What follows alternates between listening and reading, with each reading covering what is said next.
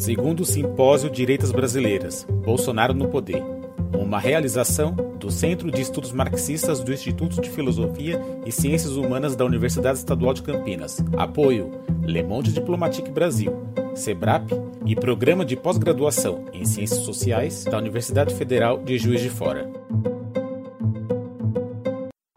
Olá a todos e todas que nos acompanham pelos canais do IFISH, o Instituto de Filosofia e Ciências Humanas da Unicamp e do Le Monde Diplomatique Brasil. Hoje é dia 5 de junho de 2020, uma sexta-feira. Vamos dar início à nona sessão do evento Direitas Brasileiras, é, cujo título da sessão é Bolsonarismo no WhatsApp, que vamos contar aqui com a presença do João Guilherme Bastos e da Letícia Cesarini. Meu nome é Sávio Cavalcante, sou professor do Departamento de Sociologia da Unicamp e com meus colegas André Kaisel, Camila Rocha e Jorge Chalub fazemos parte da comissão organizadora deste evento. Agradeço bastante ao Ricardo Seudin, ao Valério Paiva, ao José Maria Otávio, é, da Secretaria de Eventos do IFISH, e ao Luiz Brasilini Biancapio, do é, Le Monde Diplomatique Brasil. É, vou apresentar aqui os nossos colegas que estão fazendo parte dessa sessão. A Letícia Cesarino, ela é professora e pesquisadora do programa de pós-graduação em Antropologia Social da Universidade Federal de Santa Catarina, UFSC, e é, da Rede de Antropologia da Ciência e da Tecnologia. Ela trabalha no campo dos estudos sociais da ciência e, tecnologia e cibernética e teoria dos sistemas, focando atualmente na coprodução entre mídias digitais, política populista, neoliberalismo e pós-verdade. Aqui a gente selecionou dois artigos recentes da Letícia sobre o tema, um deles chamado, de 2019, Identidade e Representação no Bolsonarismo, Corpo Digital do Rei, Bivalência, Conservadorismo, Neoliberalismo e Pessoa Fractal. E um artigo deste ano, com o sugestivo título de Como Vencer uma Eleição Sem Sair de Casa, a Ascensão do Populismo Digital no Brasil eu pedi para os colegas do apoio técnico deixarem os links é, nos comentários, eles devem ter feito isso já, se não, bem fácil de achar na rede. E também apresento e agradeço a presença do João Guilherme Bastos dos Santos. O João Guilherme é pesquisador no, do Instituto Nacional de Ciência e Tecnologia em Democracia Digital, onde coordena o Laboratório de Ciência de Dados. A gente também colocou é, nos comentários links de produções atuais do João, é, um deles, de do, o, o, o, artigo, né, WhatsApp, Política Mobile e Desinformação, e Desinformação, a Hidra nas eleições presidenciais de 2018. E também deixamos um uh, relatório sobre desinformação e coronavírus no YouTube. Né? Bom, o, nós temos então, agradeço bastante a presença do João e da Letícia, é, e para começar a nossa conversa, acho sempre importante dar aqui um contexto do momento é, bastante é, complicado em que vivemos. No, no, dia, no dia de hoje, no Brasil, nós temos 621 mil casos confirmados da Covid-19, 250 mil casos de recuperação, 34 mil mortes desde então, em 2020, né? Bastaram 100 dias para que a Covid-19, que já foi chamada de uma gripezinha por Jair Bolsonaro, passasse a matar um brasileiro por minuto.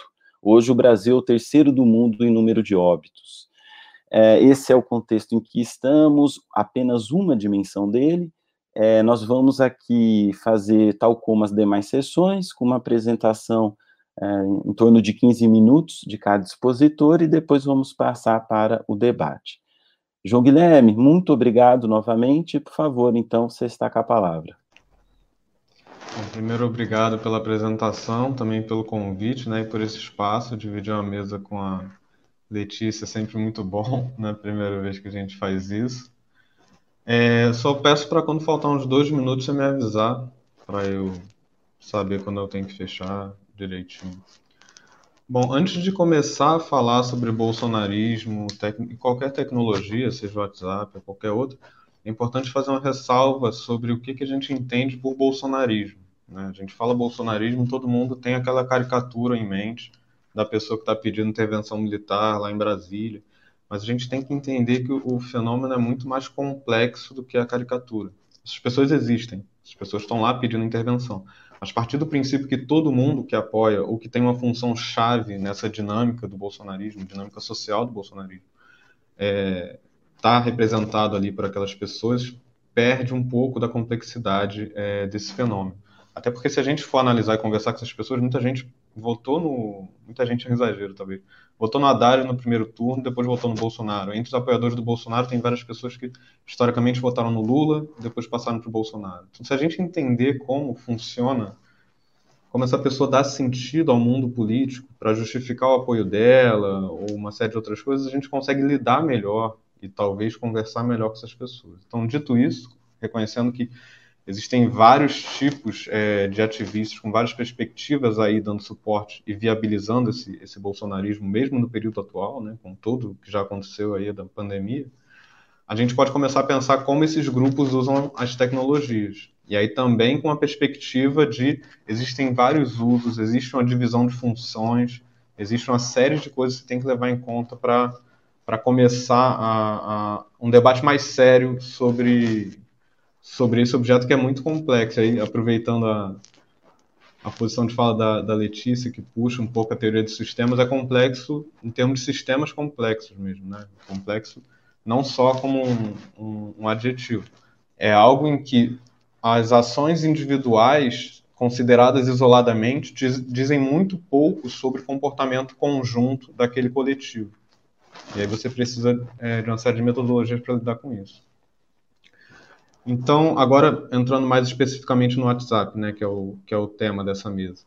É, eu analisei o WhatsApp em 2018, a gente desde 2017 já levantava a hipótese de que o WhatsApp seria usado para difundir notícias falsas de modo viral, levando em consideração, primeiro, o que aconteceu em 2014, quando viralizou aquela informação falsa sobre envenenamento da Alberto Youssef, muito perto da eleição, teve um nível de viralização surpreendente ainda em 2014 e segundo, porque os candidatos a cargos legislativos, como era o Bolsonaro até então, eles têm uma estratégia de nicho que passa muito por essas redes que não estão ali no foco, né? Passa por essas redes de nicho mais capilarizadas, que, que tem uma dinâmica muito diferente de redes como Facebook, Twitter. E a gente vai explorar um pouco isso ao longo da fala. Então, primeiro, por que, que é, foi muito difícil analisar o WhatsApp para boa parte das pessoas que estavam olhando.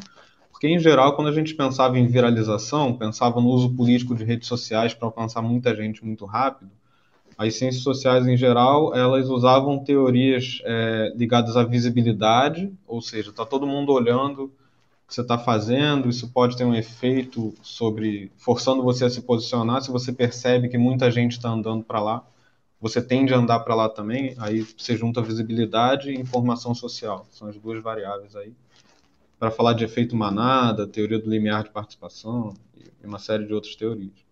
E aí quando você chega no WhatsApp, ele não tem, ele não tem é, informação social embutida, a visibilidade está restrita aos grupos de 256 pessoas, e além disso não tem algoritmo de visibilidade. Então pouca gente, por mais que isso tivesse acontecido em 2014, pouca gente levou a sério essa possibilidade de viralização foi tão bem sucedida do lado bolsonarista várias vezes ao longo da eleição de 2018.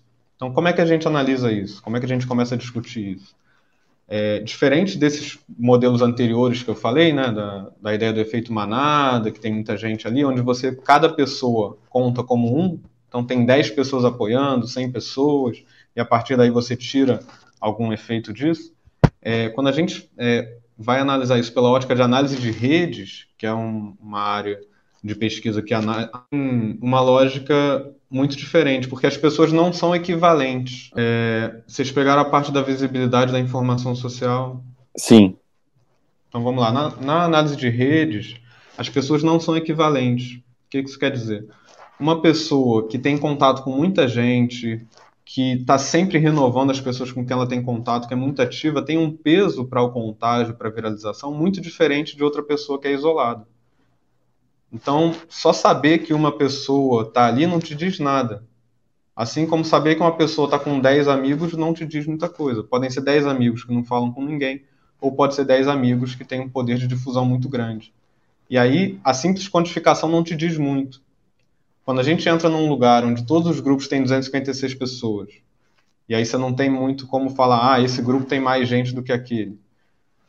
Você não tem como aferir quais desses grupos têm vários amigos hiperativos que vão passar aquelas informações para vários outros lugares e canais, e quais desses grupos estão só falando coisa para quem está ali dentro. A chance de você entrar num grupo e ficar analisando ruído, ao invés de identificar a origem, é muito grande. E aí o que, que a gente tentou fazer, conseguiu, é, enquanto INCT? Rodar algoritmos de análise de rede que analisem as interconexões entre os grupos todos e digam, olha, esse grupo aqui é central. O que sai dele tem um potencial de viralização, de contágio nos outros grupos muito diferente do padrão. E além disso, a gente também rodou algoritmos de modularidade. Isso tudo está no, no, artigo que está aí na, na, descrição. Espero que tenham colocado ali. É, de modularidade, para identificar, bom, tem vários grupos ali bem interconectados, com funcionamento conjunto. Mas eles não são todos iguais. Então, como é que a gente usa essas interconexões para identificar essas diferenças? A gente também foi bem sucedido nisso. A gente identificou os grupos que puxam mais para um discurso religioso, os grupos mais policialísticos, e esses grupos são diferentes. O tipo de informação que eles estão mais propensos a compartilhar e ajudar a viralizar é diferente. E aí, nesse sentido, a gente começa a entrar na, em por que, que é importante entender essa heterogeneidade. A gente foi analisar a, a viralização de informações falsas sobre o TSE, por exemplo, e ela não entrava em vários grupos bolsonaristas. Ela passava cinco, seis, sete vezes em alguns grupos. Em outros grupos ela não entrava de jeito nenhum. Isso tem a ver tanto com, portanto, isso tem a ver com a estrutura que se formou, e aí eu posso explicar isso melhor depois, eu acho que nos 15 minutos fica um pouco apertado para eu entrar em detalhes sobre isso. Você tem uma estrutura de grupos interconectados dentro do WhatsApp, que é uma coisa, e você tem a dinâmica de apropriação que as pessoas fazem dessa estrutura, que é outro ponto. Então, para entender o primeiro ponto, você precisa de análise de rede, você precisa entender a dimensão mais técnica do WhatsApp. Mas para entender como isso funciona, você não tem como evitar o segundo ponto. Saber o que faz sentido para esse grupo, a historicidade dele, o que, que em geral mobiliza, o que, que eles estão mais propensos a compartilhar. E é por isso que as análises que focaram só em um ponto erraram. Né? Quando você olha só a parte técnica, você presume que é, o fato deles estarem conectados vai gerar necessariamente compartilhamento, aceitação do que está circulando ali e por aí vai. Não é o que acontece. A gente analisou uma rede onde 99% das pessoas estavam interconectadas de um, de um, jeito forte e muito menos do que isso foi é, contaminado por informação falsa que circulou ali mais 130 vezes, se não me engano. É, então, a gente não tem como fazer essas análises separadamente. E aí que eu entro em bastante convergência com a discussão que a Letícia faz, tentando puxar um pouco teoria de sistemas, análise de rede, principalmente, análise de redes complexas, para entender o papel é, do WhatsApp dentro desse grupo, dos grupos bolsonaristas. Uma coisa que é muito importante falar também, é, durante essa discussão, é que essas redes não atuam sozinhas. Então, o WhatsApp ele não é o início e o fim. Muitas coisas podem vir de fora, entrar no WhatsApp através de disparo massivo, viraliza ali e invade outras redes. A gente mesmo, é, junto com o Vitor Chagas e outros pesquisadores, a gente analisou é, como o WhatsApp pode ser usado para canalizar acessos e distorcer, por exemplo, consultas no site e-cidadania do Senado. Então, como ele pode ser usado para campanhas que vão dar dislike no YouTube, como ele pode ser usado para campanhas de ataque em outras redes. Então, é difícil a gente entender o WhatsApp isolando ele de uma, de uma dinâmica multiplataforma que está ali interagindo. Mas entender o WhatsApp passa por entender por que, que ele traz vantagens é, nessa rede. Né? O WhatsApp, ao invés de operar ali na web, como o Facebook, o Twitter, ele começa a entrar numa camada que você não acha no Google, ele começa a se aproximar da Deep Web, descer ali. Então você só percebe o que está acontecendo ali, se você não estiver monitorando, quando aquilo sai. Então, quando, quando eles entram de um modo avassalador no site da cidadania, você fala, opa, aconteceu alguma coisa aqui. Quando eles atacam, aí já é tarde para entender o que está acontecendo. Né? Ao mesmo tempo, é muito importante a gente olhar isso em detalhe para evitar mistificações, como vem acontecendo, assim como acontece com o algoritmo, né? Como se o algoritmo fosse uma entidade que está manipulando as pessoas, e não algo escrito por pessoas, por mais que possa aprender com redes neurais. É, tem uma série de, de, etapas desse processo onde pode haver responsabilização, por aí vai. O WhatsApp também não é uma coisa mística, é uma coisa que você pode analisar em detalhe e entender por que, que ele é útil. E aí, um, uma parte muito relevante disso é entender que o, o, o que acontece ele não depende só da iniciativa da campanha, depende também de como essa iniciativa interage, como eu já falei, as dinâmicas de apropriação das pessoas que estão militando ali dentro. Para dar, se a gente pensar é, que o WhatsApp geralmente cobra por não o WhatsApp a empresa, mas quem vende esses serviços legais no WhatsApp cobra por disparo, a gente tem ideia de que é, é muito caro numa eleição majoritária com milhões de votos você ficar investindo diariamente em disparo de WhatsApp. O que, que faz isso ser interessante economicamente? A possibilidade de viralização. E aí a gente vai esbarrar em por que viraliza dentro do WhatsApp. É, no NCT, nessa pesquisa especificamente, a gente trabalhou muito com a ideia de viralização em três etapas. Então, você tem, primeiro, a produção. Se você tem uma produção frequente, sistemática, você vai ter algum grau de profissionalização. E o disparo massivo é, é o, é o ponto mais óbvio da profissionalização. Né? Depois isso entra na rede de grupos interconectados que eu citei anteriormente ali, né? Isso consegue atingir um grau de viralização. E essa história de que ah, a gente vai reduzir encaminhamento e aí vai impedir que esse tipo de coisa aconteça. Se a gente pensar, assim, qualquer cálculo básico te mostra como esse mecanismo é pouco eficiente, né? Você pensar, se eu posso encaminhar para um grupo que tem 256 pessoas e elas podem encaminhar para grupos diferentes, eu primeiro atingi 256, se elas repetirem a minha ação, eu vou chegar em 65.500 mais ou menos. Se tiver mais uma etapa, eu chego em 16 milhões e 700. Então, em três passos, praticamente, eu cheguei em 16 milhões, e um próximo passo vai para casa dos bilhões. Então, falando de um encaminhamento. Então, essa dinâmica complexa de associação entre grupos e encaminhamentos não pode ser resolvida com a medida simples de redução de encaminhamento. E, e, geralmente quem, quem defende isso mostra métricas da rede inteira. A taxa total de encaminhamento diminuiu tanto. Isso não te diz nada sobre o que aconteceu na campanha. Talvez quem tenha parado de encaminhar, quem não tem estrutura profissional, estava usando isso para divulgar os produtos de venda lá na, na, nas periferias do Brasil tal. Perdeu isso e, e a campanha profissional continua fazendo uso disso. Mas retomando a ideia das três etapas, né? Faltam dois, você pediu para eu. Ótimo, eu vou, vou fechar aqui então. E retomo nas perguntas, evidente, né? Para aprofundar esses pontos. O WhatsApp ele tem um diferencial, além dele tá, não estar tá ali encontrável, né? Vamos dizer assim. É, ele tem um diferencial que geralmente o uso dele é muito operacional. Então você não faz um grupo de WhatsApp do condomínio para ficar divulgando card do condomínio, para chegar nas pessoas. É um uso muito diferente do Facebook. Você faz aquilo para resolver questões do dia a dia. Então, os condomínios geralmente têm grupo, as igrejas têm grupo, por questões operacionais. Resol... Como isso envolve questões operacionais, é muito comum você ter grupos ocupacionais. Então, eu sou policial, estou num grupo de policiais, tenho o grupo do Estado de policiais. É, quando a gente chega em, em, profissões que têm uma divisão, profissões ou religiões, etc., que tem uma divisão no nível municipal, estadual e federal, a combinação dessa capilaridade forte com essa divisão para alcançar o país inteiro faz com que a possibilidade de jogar a coisa lá de um modo sistemático aumente muito o meu alcance. Mas não basta jogar.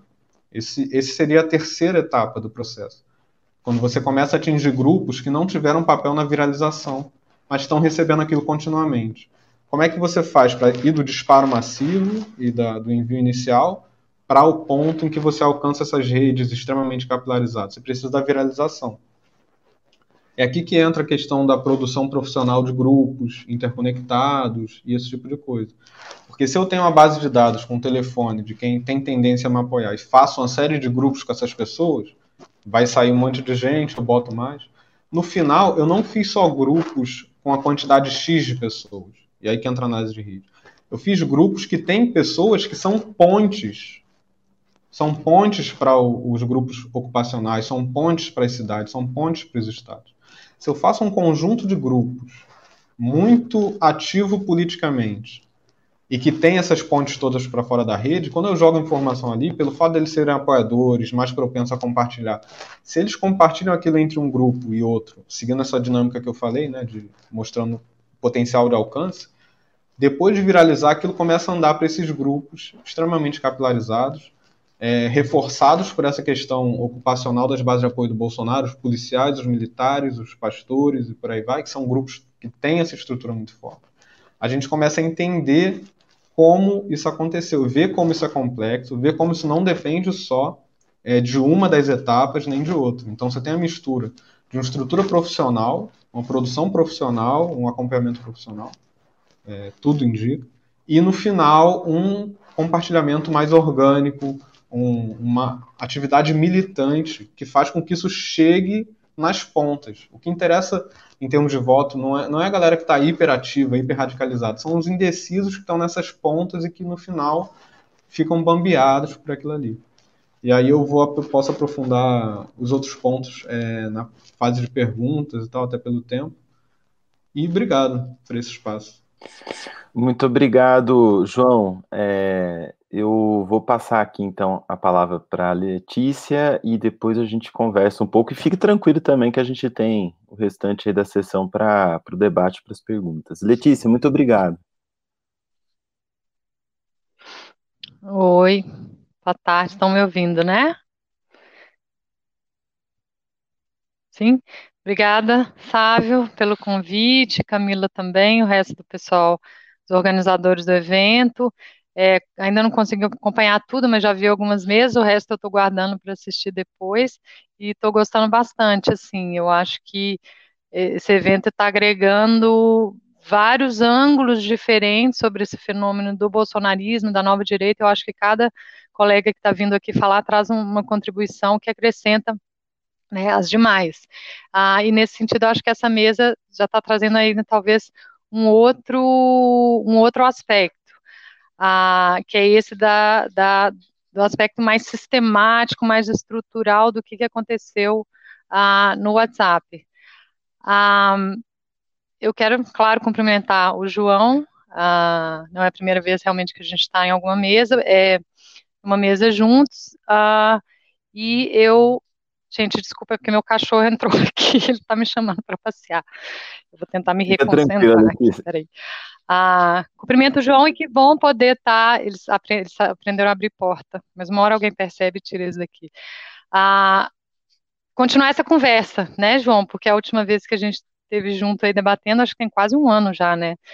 E, enfim, falar um pouco da, da minha pesquisa no WhatsApp Aí, nesses artigos que o, o Sávio citou, eu até tenho, uso o trabalho do João, dos colegas dele, para falar dessa questão da segmentação e tal, mas eu venho de uma perspectiva um pouco diferente, que o João faz análise de rede, né, outros autores com quem eu dialogo também, e eu faço um tipo de análise de rede, mas é uma perspectiva diferente, porque é uma perspectiva mais qualitativa, né, que vem da antropologia, dessa linhagem que eu chamaria de cibernética dentro da antropologia, mas que uh, passa mais por pensar a questão das redes uh, na relação das pessoas com a tecnologia. Né? Então, o que, que eu fiz ali em 2018? Uh, ah, o meu interesse na questão do, da, da, da, política populista, ele não é um, um, interesse nessa questão em si, eu não, não me considero nenhuma estudiosa da nova direita do bolsonarismo, mas é o que que esse fenômeno do populismo digital que eu desenvolvo nesses artigos permite que a gente pense ah, uma constelação de processos mais gerais que têm ressonâncias estruturais muito fortes entre si. Então, colocaria que além do populismo que foi o populismo digital, digitalização da política populista, que foi essa primeira etapa que eu vou falar aqui para vocês, eu já estou passando agora para um uma discussão, avançando mais nessa discussão para pensar no que, que isso ressoa com questões como a pós-verdade, a neoliberalização, e a dinâmica das mídias digitais em si. Então, se der tempo, depois de falar do, dessa pesquisa no Zap, apontar um pouquinho para essa, essas outras direções, porque eu acho que elas ajudam a entender, inclusive, o que está acontecendo agora, né, no conceito da pandemia e como que esse tipo de comunicação está impactando o modo como as pessoas percebem a realidade, né, a realidade da pandemia, dessa doença, etc., e já extrapolando o Bolsonaro em si um pouco. Ah, o que, que eu chamei de populismo digital? Ali, durante a campanha, o que eu fiz, e foi uma pesquisa que foi um, feita um pouco assim no susto, que eu não tinha planejado, meu interesse era mais pensar a questão da pós-verdade, ciência, mas acabei chegando no mesmo lugar, ah, foi uma análise do, da construção da figura do Bolsonaro no WhatsApp, como que ela chegou para pessoas diferentes, como o João colocou, ah, de forma dentro dessa, principalmente dentro dessa plataforma. E não era sempre a mesma imagem do Bolsonaro, mas era. Né, era uma estrutura que eu viria definir ali um pouco depois como a fractal ou fractalizada, né? O que que eu fiz? Eu entrei em vários dos grupos esses grandes grupos públicos na época, isso ainda antes da votação, né, algumas semanas antes ali, e fiz uma análise qualitativa do design desse conteúdo. É como se eu tivesse feito uma, tentado fazer uma engenharia reversa daqueles memes, áudios, vídeos que estavam sendo massivamente circulados ali naquele momento. E uma análise de discurso, mas uma análise metalinguística, né, tentando ver ali os padrões estruturantes daquele conteúdo. E aí, nesse artigo, principalmente da Internet e Sociedade, é onde eu descrevo esses padrões, são, foram cinco, e dou os exemplos, trago os memes e tal. Então, não vou entrar muito em detalhe, porque tem pouco tempo, mas é, quem quiser pode consultar ali em algumas participações que eu fiz em podcast, também eu, eu descrevo melhor detalhadamente. Mas aí, qual que era a ideia ali? É que a totalidade do que era circulado no WhatsApp, e era muita coisa, como o João e outros que trabalharam né, mais quantitativamente podem atestar, podiam ser reduzidos a cinco funções. A, a primeira, as duas primeiras eu tirei do, da teoria estrutural do populismo, do Ernesto Laclau, que era aqueles conteúdos que visavam construir uma fronteira amigo-inimigo. E aí, usando a linguagem do Carl Schmitt. Né? A, a, a segunda designs que visavam construir uma equivalência entre líder e povo, no caso ali o Bolsonaro e seus eleitores ou potenciais eleitores. A terceira função eram memes geralmente alarmistas, conteúdo conspiratório, que tinha muito na época, que tinha uma função principalmente mobilizadora da atenção das pessoas dentro de uma economia de atenção altamente competitiva, que é a internet de modo geral e o WhatsApp em particular. Um quarto que era tipo um mecanismo de defesa, que era uma mimes inversa do inimigo, é aquilo que eles falam, que eles atribuem ao Lenin, né? Hoje mesmo o post do Felipe Martins estava recolocando essa ideia de novo, de que é acuse-os daquilo que você faz, coisas desse tipo. E um, um, quinto, uma quinta função, que aí concerne a gente na universidade diretamente, que era conteúdos que visavam a produção de um canal de comunicação exclusivo entre eu tive que pôr no 3G, caiu o Wi-Fi aqui. Eu falei do mecanismo de defesa, mimes inversa, vocês pegaram essa parte, e o canal exclusivo através de, de, uma série de memes ali, principalmente, e textos também, que deslegitimavam essas agências que, que eu coloco dentro do guarda-chuva do, do, termo sistema de peritos, né, que é principalmente a universidade, a academia, né, a ciência, a, o jornalismo profissional, a mídia e a certos certa classe artística do mainstream ligada à Globo e coisas desse tipo. Então, qual foi uma das conclusões ali? Que são meio conclusões, meio hipóteses, mas eu acho que até o João pode dar opinião dele sobre isso, mas enfim, a gente já até andou conversando e está nos artigos. É que o, é, essa estratégia de disparo desse tipo de conteúdo, que tem essas funções muito claras e muito repetitivas e muito redundantes e até monótonas, porque uma vez que você passa a ver aquele conteúdo a partir dessas funções metalinguísticas, elas sempre se repetem. É extremamente repetitivo, inclusive eu acabei até mudando a direção da pesquisa porque estava simplesmente assim, muito, né, fica monótono. Mas, enfim, quais foram os efeitos que foram conseguidos ali? Aí é onde eu uso, por exemplo, o trabalho do João e outros para tentar me ajudar. Foram os efeitos de segmentação.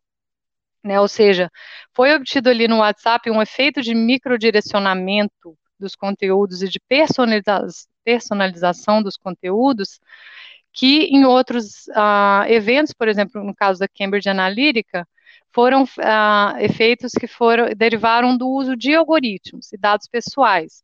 Ali não, porque no WhatsApp você não tem isso, apesar de, como o João falou, o WhatsApp está inserido numa ecologia de mídia mais ampla que tem algoritmo também, mas no WhatsApp não tem. Então, o que, que aconteceu ali?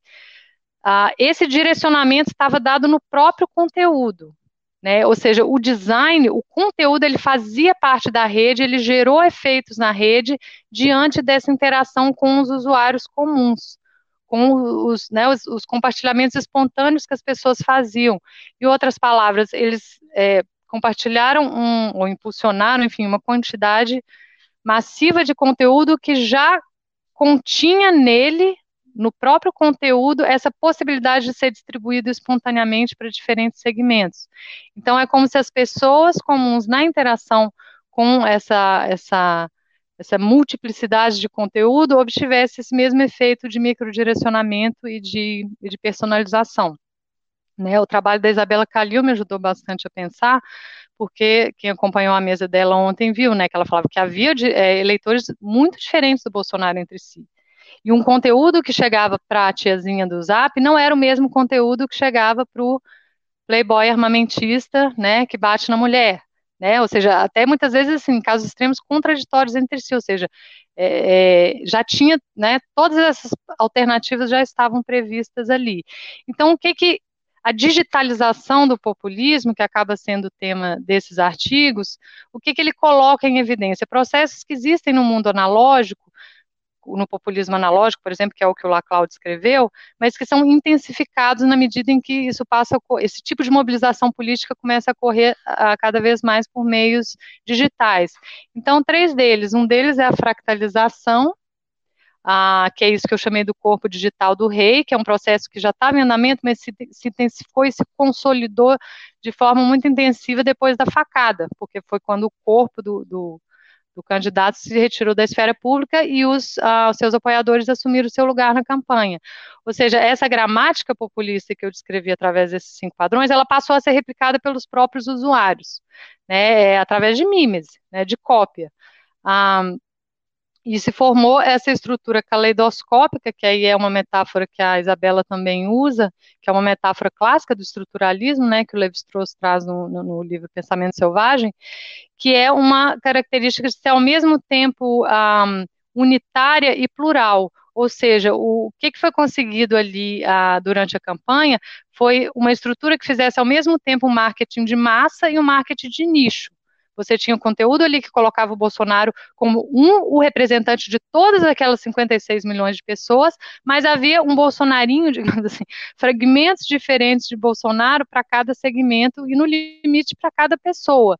Né? Então, a, isso é uma característica que é do marketing digital também, de, de esse marketing de massa, um modelo mais do século XX, né, televisão, vai se combinando com marketing de nicho cada vez mais personalizado, que é próprio do marketing digital. E, sem dúvida alguma, essa estratégia da campanha tem muito a ver com, com, com princípios né, de, de marketing digital e outros também, né, questão militar, de guerra híbrida, populismo em si, enfim. Ah, um segundo ponto é que esse aparato, ele operava de forma muito, numa forma política muito elementar, e aí por elementar eu não, não tenho tempo de explicar, mas é um termo que a gente usa na antropologia, quem é antropólogo sabe. Na indústria tech, o pessoal que trabalha com isso, é, eles dizem que eles usam o termo cérebro reptiliano, né? São processos que são é, feitos, dinâmicas para gerar efeito no cérebro, no cérebro reptiliano dos usuários, que é o que? Aquela parte da nossa cognição que opera com hábito, memória, subconsciente, né, leis de associação, associação entre ideias e cores, aí a estética entra, é importante, e nos artigos eu descrevo como que nos memes, né, é, isso tudo foi a, a, mobilizado para gerar esse efeito de incorporação quase subconsciente de associação entre o Bolsonaro e aquilo que é bom, entre o seu inimigo, né, o PT, o comunismo, que seja, e tudo aquilo que é ruim. Ah, e, e, isso acaba acabou falando com que, fazendo com que a escolha política passasse cada vez mais por esse nível elementar, inclusive cognitivamente elementar, do que pelo nível do lóbulo frontal, entre aspas, né, de uma escolha racional, analítica, etc. Então, passando muito por pela questão dos afetos, da corporalidade, que é algo que o Laclau também coloca como sendo importante para a política do tipo populista. E eu acabei sem, involuntariamente, sendo uma cobaia de mim mesma nesse, nesse experimento, porque ah, uma anedota que eu conto que acho que ajuda a entender a força disso. Só para avisar, Letícia. Tá acabando? Dois minutos, mas fica tranquila. Conta tá. a anedota e te, conclui sem, sem correr. E aí concluo, tá. É que eu fiquei várias semanas seguidas muito intensivamente envolvida com esse conteúdo nos grupos e nas outras plataformas às quais o conteúdo remetia, que eu passei a ter efeitos involuntários, sentimentos involuntários de repulsa quando eu vi a foto da Maria do Rosário. Eu, Ou seja, eu que estava conscientemente analisando aquele efeito só de estar imersa naquela quantidade absoluta, né, naquele universo massivo de, de associações que eram feitas, involuntariamente começou a gerar efeitos isso em mim. Agora você imagina numa pessoa que está totalmente desarmada, né, e despreparada, influenciável né, com relação àquilo.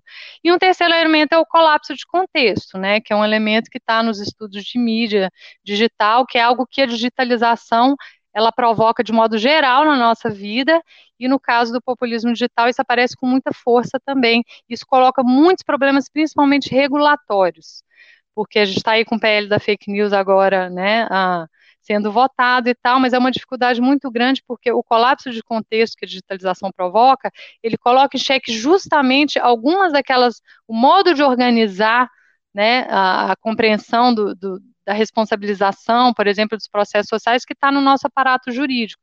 Então, tem vários colapsos de contexto que são importantes aí, para citar só três para finalizar, quatro, entre colapso de contexto entre público e privado, muito, um efeito muito claro ali durante a campanha e parte da eficácia do populismo do Bolsonaro tem a ver com isso, colapso entre individual e coletivo, justamente essa questão da fractalização que eu coloquei, e colapso entre espontaneidade e manipulação, que eu acho um dos mais importantes, porque os usuários do Bolsonaro não foram manipulados do, os usuários, os seguidores. Né, do ponto de vista dele, eles não foram, e é muito difícil você provar isso dentro desse tipo de estrutura. Né? E aí, por fim, o colapso entre esferas, um, esferas sociais, entre política, entretenimento, economia, religião. Foi uma campanha, né, um, um tipo de comunicação eleitoral, política que absolutamente não respeitava essas fronteiras, né? Muito pelo contrário, né? É, a, ruptura e a inversão populista, elas trabalhavam justamente com uma explosão de todas essas esferas e parte da sua legitimidade e do seu poder de mudar o Brasil, né? A, a, ideia que era passada vinha muito desse, desse, dessa explosão de, de de divisão entre contextos e domínios aí que, que foi, que era muito claro também na memética, enfim, nos discursos do Bolsonaro, e em grande parte esse tipo de comunicação continua até hoje, mas isso a gente pode discutir mais caso o pessoal queira, né? Então eu tinha mais coisa a falar, mas eu paro por aqui e a gente passa, passa para o debate. Obrigado, Letícia. É... De fato, a gente tem bastante coisa aqui para conversar. Fiquem tranquilos para retomar alguns dos pontos da exposição. É, eu vou começar, tem várias perguntas que já chegaram, é, mas queria fazer uma primeira rodada, é, e a pergunta vai para ambos. É, como que vocês avaliam, é, por meio dessas pesquisas que vocês fizeram com as redes sociais, no caso específico, o WhatsApp, é, do ponto de vista das teorias mais amplas, é, da teoria social, teoria antropológica, sociológica, enfim, teoria da comunicação, aquilo que poderia ser visto como é, algo que não repete, mas algo que simula, vamos dizer assim, aspectos que já poderiam ser verificados em relações sociais é, fora redes, e aquilo que é específico né, dessa interação e que nos faz revisitar, vamos dizer assim, teorias consagradas, né? Eu acho que, talvez no caso mais da Letícia, de que maneira, então, a pesquisa é, na antropologia, ela, ela é reanimada, né, e, e, e recolocada para ser pensada nessas estratégias, eu acho que do João Guilherme mais teoria da comunicação que já está talvez mais consolidado nesse sentido. É, eu vou passar. É, essa, é, essa é uma pergunta bastante geral, porque eu acho que há muitos aqui que nos acompanham que são, né, estão fazendo suas pesquisas na graduação, pós-graduação em ciências humanas em geral, e acho que há sempre uma curiosidade para saber como que as nossas teorias, né, precisam ser pensadas à luz das questões que vocês trazem. Essa mais geral. E aí eu aproveito para vocês anotarem também a Camila Rocha, nossa colega organizadora, ela que pergunta é, se quais seriam as diferenças entre as mensagens feitas por profissionais e aquele e, aquelas mensagens feitas por os amadoras, né? No sentido de uhum. quais mensagens viralizam mais, né? As feitas pelos profissionais ou por pessoas que não se dedicam profissionalmente a isso e por quê? É, tem uma segunda pergunta, talvez mais pontual, é, que técnicas ou ferramentas são utilizadas para extração de dados, né? Dado que o WhatsApp só é, disponibiliza publicamente uma parte, né, de grupos, alguns grupos, né, então exposto publicamente, como fazer isso? É, deixa eu colocar mais uma aqui pontual, que eu acho que é interessante para pensar uh, perspectivas futuras. É, na verdade, é a pergunta da Márcia Bandini, mas eu vou aproveitar para fazer um complemento. Ela, de, ela pergunta a vocês se tem alguma informação, conhecimento a respeito da se há uma dinâmica de similaridade entre o que ocorreu nas eleições de 2018 no Brasil e o referendo do Brexit no, no Reino Unido. É, e pergunto a vocês, né, que ambos mencionaram a, as discussões em torno das fake news, a própria legislação que tem sido pensada nesses termos. Se vocês podem fazer um comentário de como vocês estão acompanhando esse processo. É, eu fiz quatro perguntas aqui, uma, enfim, algumas mais pontuais, outras mais gerais. Tem outras para serem feitas numa segunda rodada, mas fiquem bem tranquilos aí para responder. Eu vou, a gente está acostumando inverter aqui a ordem, então eu vou voltar para a Letícia e depois para o João Guilherme, tudo bem? Tudo bem. Pode ser, Letícia? Uhum. Pode. Tá, é, a questão da, da análise, né, ciências sociais, é, eu tenho até falado bastante sobre isso nos artigos na medida do possível. Assim, o que eu tento fazer, eu trabalho nessa área de antropologia digital, é, e vários autores dessa área também tentam fazer, é voltar um pouco à, à vocação inicial da antropologia, sabe? Antes dela se especializar no estudo da cultura num sentido muito restrito. Né? A minha intuição, meu, onde eu tento voltar, os autores que, né, é, sabe, do Bateson para trás. Sabe? Bateson, uh, Mary Douglas, Gabriel Tardi. Por quê? Porque era um momento em que a antropologia ainda não tinha justamente se dividido. Então, ela dizia respeito a tudo que influi no fenômeno humano. E isso inclui a, a biologia, né, que é quase um tabu para o culturalismo americano, né?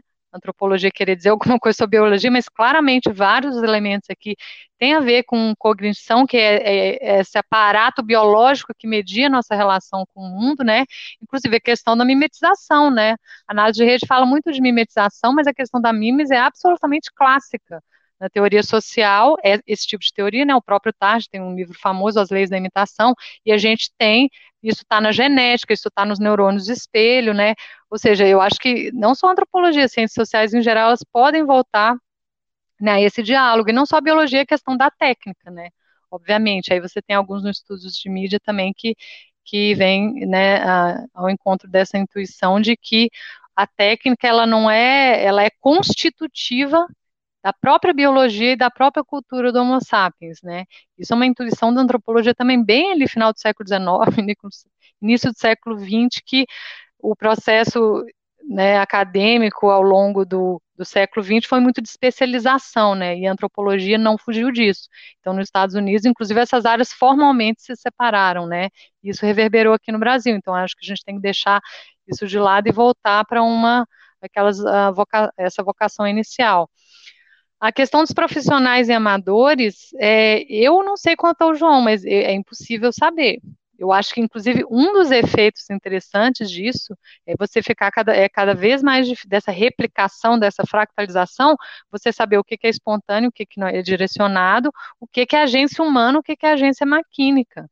Porque às vezes você cruza com alguém num bolsonarista no Facebook, no até, né, e você né, não sabe se está falando com um robô, se está falando com uma pessoa, porque é, é muito da cópia, né, e isso não é só o populismo do Bolsonaro, né, todos esses fenômenos em outros lugares, aí talvez já até pegando um pouco para outra questão sobre o Brexit e, e, outros populismos digitais, o próprio Modi na Índia, né, é, eles operam muito através da replicação, né, da mímese, então, a, isso aí a gente precisa de perspectivas e, e ferramentas novas para entender né, esses fenômenos que quebram com esses contextos que a gente costumava achar que a gente sabia separar bem antes, agora é, não mais. Mas eu não sei se do ponto de vista de análise de rede é possível, aí eu né, espero o João responder. A principal diferença que eu acho da relação do, do, da eleição no Brasil em 2018 com relação a esses outros casos mais paradigmáticos do Trump e do Brexit é isso que eu mencionei. Né, não teve, aqui não teve Cambridge Analytica, né, até onde eu sei. É, foram efeitos muito parecidos, mas ah, é, conseguidos de, de, uma forma diferente, sem tanta mediação algorítmica no sentido de que foi, né, mas ah, mas é, efeitos, enfim, como eu coloquei aqui, e modos de operação até um, similares, né? Eu acho que isso é algo que, que tem que ver se vai se repetir nessa eleição de agora, ou se, né, e, desse ano, e principalmente na, na próxima eleição presidencial, ou se essas estratégias vão mudar, né? E aí a gente entra na questão da regulação, que foi a última questão, que é uma questão difícil, né? Porque eu participei de uma live, acho que anteontem, sobre isso sobre o PL das fake news, uma das coisas que a gente falava era justamente isso. Se fosse tão fácil proibir fake news, você, né, é igual pro, proibir o crime, não tem como você proibir o crime, né, é um, é um fenômeno sistêmico, você não, não vai, como o João indicou ali, né, com pequenas ah, medidas pontuais coibir.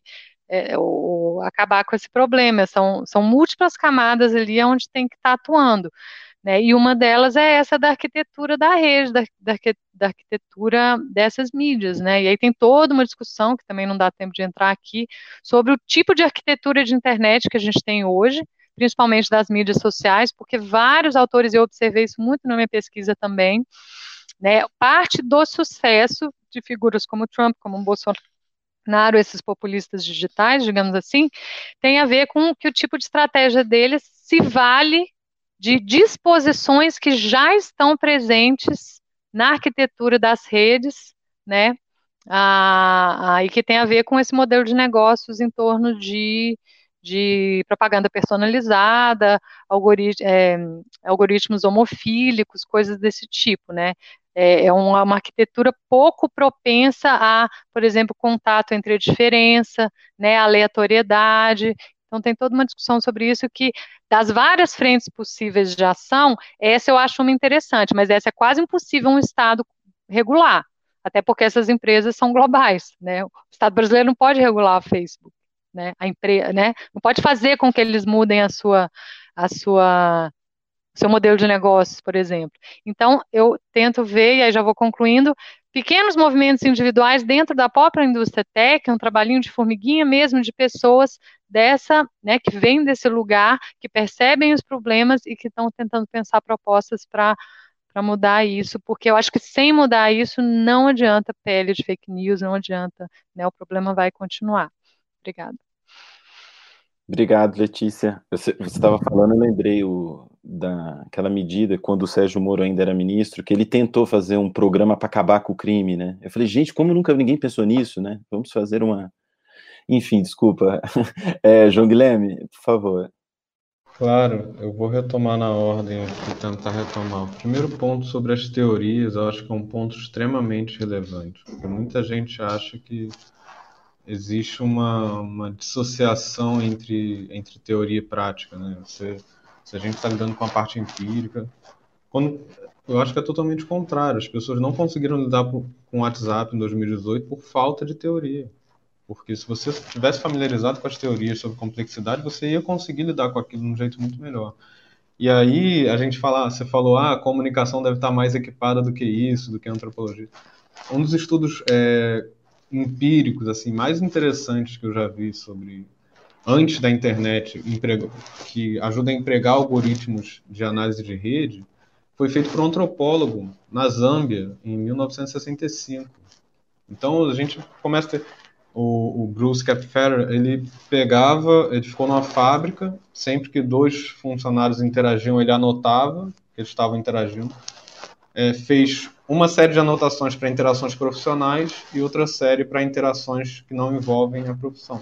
E depois analisou como essas duas redes sobrepostas é, ajudam a gente a entender uma greve, por exemplo. Esses dados depois foram testados de novo. Agora, você imagina o trabalho que uma pessoa tem para fazer um, um, negócio desse. E depois para fazer o cálculo matricial.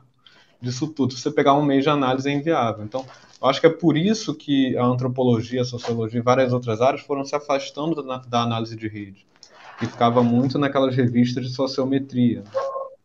E quando a gente chegou num ambiente em que a coleta de dados é muito mais fácil. Tá bem, tranquilo, nada que isso.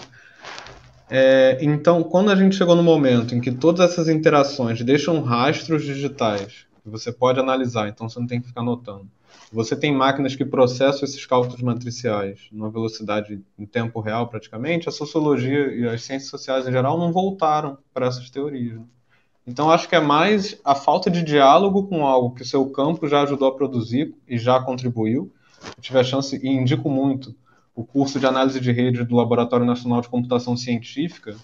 Fiquei surpreso quando eu cheguei no curso e vi Milgram lá. Né? Stanley Milgram, que escreveu sobre é, autoritarismo, obediência à autoridade, por aí vai, extremamente interessante. Ele também foi um dos primeiros a fazer um experimento empírico da teoria dos seis graus de separação. E a contribuir com a discussão de análise de rede. Se a gente for voltando, a gente vai achar várias pessoas. Você tem o Wiener, da cibernética, que já falava que a organização é a mensagem, o comportamento coletivo traz coisas que você não vê considerando individualmente. Depois o McLuhan vai adaptar isso para o meio e a mensagem. Enfim, acabou que o McLuhan ficou bem mais famoso que o Wiener. É, a pessoa que escreveu Ciência e Complexidade, né, que ajuda a gente a, a, começar a entrar em sistemas complexos, foi o Weaver, que é um dos autores da teoria é, matemática da informação, que é obrigatório em, em teorias da comunicação. Mas a gente estuda todos esses autores, lembrando que a pragmática da comunicação foi dedicada ao Bateson, tem aí a, a Letícia só para fazer esse link. Então a gente tem uma série de autores que contribuíram para esse debate, com várias das obras dele, que a gente até estuda na, na, universidade, mas a gente não recupera esse link, a, a gente não recupera essa dimensão né, é, da contribuição deles. Quando você consegue fazer isso, você está numa posição muito melhor para entender como você pode fazer análise empírica de qualquer desses meios. Então, eu acho que esse debate, é, a, a pergunta foi hiper bem-vinda, assim, nesse sentido, né, de frisar a relevância de ter uma formação teórica sólida para discutir esse tema. Sobre a, a, produção profissional, é de difícil separação, muito difícil, na verdade, né? mas quando você identifica, quando você está próximo a um grupo central, no caso, imagine que você começou a entrar nos grupos, você já acompanha o grupo há quatro anos, como é o nosso caso, acompanhava o Bolsonaro. Você sabe quais são os grupos relevantes, está nesses grupos, eles têm alguma centralidade. Quando você vê as mensagens que estão ali e você vê quem deu upload, existe um modo de fazer isso, enfim, não vou me aprofundar nisso aqui. Miguel Freitas fez um relatório é, conversando com a gente sobre isso, já foi para a Polícia Federal, a Folha fez uma matéria sobre isso, vocês procurarem, vocês vão achar fácil. É, quando você chega em quem deu upload, se você vê todas as informações falsas desse período aqui, quase todas, foi a mesma pessoa que deu upload, é muito difícil que a pessoa esteja 24 horas por dia pegando imagens novas, dando upload sem estar nenhum compromisso profissional com aquilo. Mas é a história do robô, né? Tem gente que se comporta como robô, você não tem como garantir que é um robô de fato. Você tem indícios daquilo.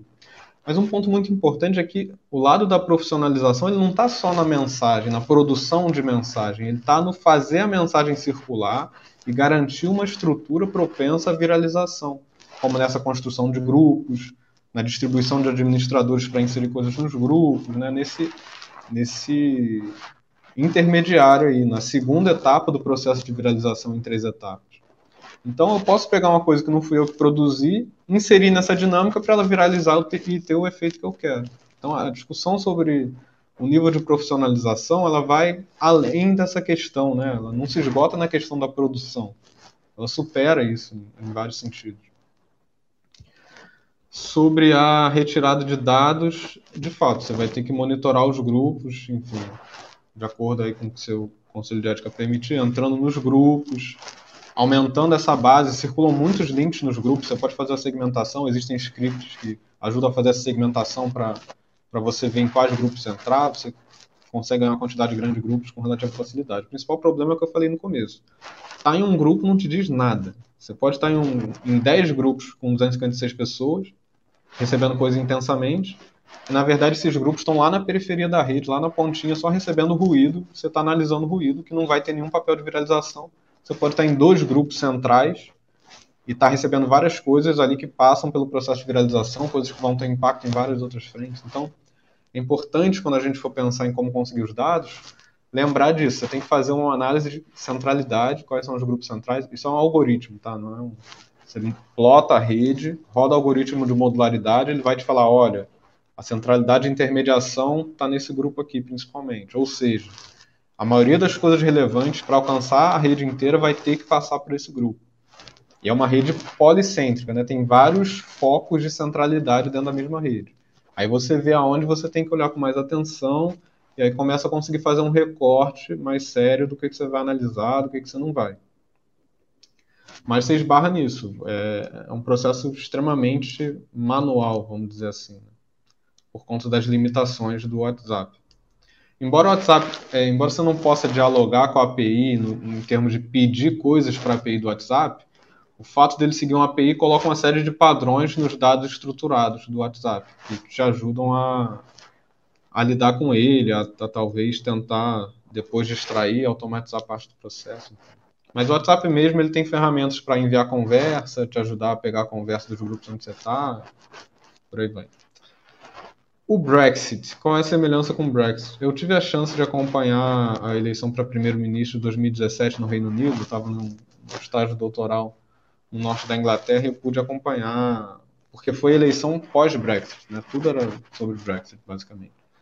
Eu acho que tem muito pouco, muito pouca semelhança. Embora para cá tenha chegado uma imagem de que o Brexit foi a Cambridge Analytica e pá, primeiro que a Cambridge Analytica trabalha com microsegmentação baseada nos dados de, de rede ali, microtarget, por mais que ela use também os cinco fatores de personalidade, enfim. E o WhatsApp é um processo diferente. Mas só para pontuar, é, quando a gente fala do Brexit, a gente está falando de, por exemplo, pessoas que têm um discurso econômico sobre o Brexit, e aí vai ter uma série de questões que estão ligadas à União Europeia, e nem todas estão ligadas à xenofobia propriamente. Você vai ter o, Le, o, o Lex, né, que é a galera de esquerda que entrou no Brexit por críticas à União Europeia, e aí o comportamento da União Europeia durante a pandemia ajuda a entender por quê, assim como comportamento da, da, União Europeia quando alguns países tentaram, fizeram plebiscito sobre a dívida pública também ajuda a entender por quê. Então, é um fenômeno complexo, assim, né? mais, mais complicado, no caso, do que simplesmente manipulação. E o Bolsonaro também, se for ver o debate da galera ultraliberal que está apoiando ele, é diferente da, do debate super religioso, é diferente do debate militarista, é diferente do debate lavajatista em vários sentidos, tanto no Brexit quanto no, no caso do Bolsonaro, talvez seja a semelhança, são grupos que têm um, um histórico de radicalização que chegam nesse momento e encontram ferramentas para se apropriar e ter um efeito político grande. Então, não é que o grupo surgiu ali, ou que o, que o resultado é unicamente técnico de, de algo, né, uma entidade tecnológica que veio aqui e mudou a política inteira. Eu gosto muito sempre de pensar na, na PL 122, que a gente já em 2011, 2012 olhava. Se você olhar ali, você já vê kit gay, você já vê várias dessas fake news circulando muito na, nas campanhas para cargos proporcionais, fazendo redes de campanha, fazendo petições públicas. Essa galera está há oito anos, nove anos, às vezes dez, estruturando grupos de apoio em torno disso. E aí, quando chega em 2020, eles têm um, um, uma capilaridade nas igrejas, em vários outros lugares, para passar a ideia de que está tendo uma, uma conspiração. E para a pessoa que está há 10 anos ouvindo aquilo, isso é quase natural que, que existe um kit gay. Né? É o que eu sempre falo: que era notícia para ela é você chegar e falar que ele não existe. Aí realmente é uma coisa atípica, uma coisa que foge à normalidade dela. Eu acho que isso, apareceu muito no Brexit também. Vários grupos que, que, já tinham uma série de teorias que ficavam reforçando aquilo durante muito tempo, de repente teve a oportunidade é, de expandir. Mas enfim, a gente é, é um debate realmente muito mais complicado do que isso. Mas eu, eu não vejo tanta similaridade assim entre a apropriação do WhatsApp, particularmente aqui no Bolsonaro, e, e as estratégias ligadas ao, ao Brexit no, no Reino Unido. Embora tudo seja parte dessa ascensão do extrema-direita e tal, é importante lembrar que existem fatores socioculturais, existe uma série de fatores que não dá para a gente botar tudo no mesmo saco e falar que, como a pessoa é de direita, o processo deve ser igual. Isso não existe. É, o PL sobre fake. Nossa, gente, isso já deu tanta discussão. Acho que todo mundo aqui já participou de trocenta live sobre isso essa semana. Tá com dor de cabeça já. Mas no que interessa a essa mesa, é, a última versão do senador Alessandro, depois daquela versão desfigurada que o, Anjo, o coronel jogou na mesa de repente, tem a definição de rede artificial de distribuição, rede de distribuição artificial, que se enquadra no WhatsApp, se você olhar com calma. E aí responsabiliza, por exemplo, servidores públicos que contribuírem com esse tipo de prática. Tem uma série de, de responsabilizações associando, inclusive, com outras leis que não estão ali na, na pele das fake news, mas falando, olha, esse comportamento novo existe, ele tem uma série de danos e tal, e vocês vão ser responsabilizados assim, sabe? Vai, é, começa a tentar incluir o, o, o, WhatsApp aí dentro. É óbvio que a discussão também é muito complicada, porque vários tiros podem sair pela culatra se a gente não tomar cuidado com isso. A gente teve países onde, onde saiu pela culatra o governo, por exemplo, passa a definir o que, é falso, o que, é verdade, aí a partir da definição dele, o que pode ou não circular é definido. A gente teve lugares onde a dona de casa que enviou uma mensagem privada que tinha mentira, às vezes é processada como se aquilo fosse fake news, né? Você não divide as etapas do processo de viralização, então você tem aí o, cara lá da ponta pode ser confundido com um profissional que atuou nessa ponta. Então, é, é muito complicado assim. Todo mundo quer falar, todo mundo quer resolver esse problema, isso é evidente. Né? Mas às vezes soluções muito simples podem gerar problemas ainda maiores. Tem um exemplo que eu, que eu dei recentemente que eu acho que é pertinente. Como falar, ah, mas aí um, as, as, redes sociais vão pegar um verificador. Não estou falando que isso está no, no, modelo atual, é só um exemplo. Um verificador, e aí quando esse verificador falar que é fake, a plataforma vai lá e tira. Tudo bem, vamos supor que o GAB, né, aquela rede de extrema-direita, pegue o Jornal da Cidade como verificador. As matérias da Folha passam a ser mentira, vão ter que ser retiradas. Os bolsonaristas já falam para ser verdade entende a, o, o, efeito que isso pode ter se você não tomar cuidado de pensar muito bem o que, que você está fazendo? Então a discussão vai por aí. Eu acho que todo mundo que está discutindo isso tem interesse que esse problema seja resolvido. Eu acredito que existem modos de regular isso, é, mas novamente, não é só porque você tentou fazer uma lei que essa lei não tem defeito nenhum, não vai ser discutida. É, por aí vai. Tem outros pontos aqui, mas eu acho que na nova rodada de perguntas eu posso trazer alguns deles. Perfeito, João Guilherme, obrigado. Só para tentar explicar um pouquinho, eu acho que quando você está mexendo, o microfone está batendo exatamente na camisa, alguma coisa, então está fazendo um, um, arranhado no som. Era isso que eu queria dizer, e às vezes estava atrapalhando um pouco. Mas enfim, tá é, era só para. É, eu vou fazer então uma nova rodada. A gente está aqui com uma hora, uma hora e cinco, né? Temos aí mais uns 30 minutos, então dá para fazer essa segunda rodada tranquila e depois a gente faz uma bem menorzinha de fechamento.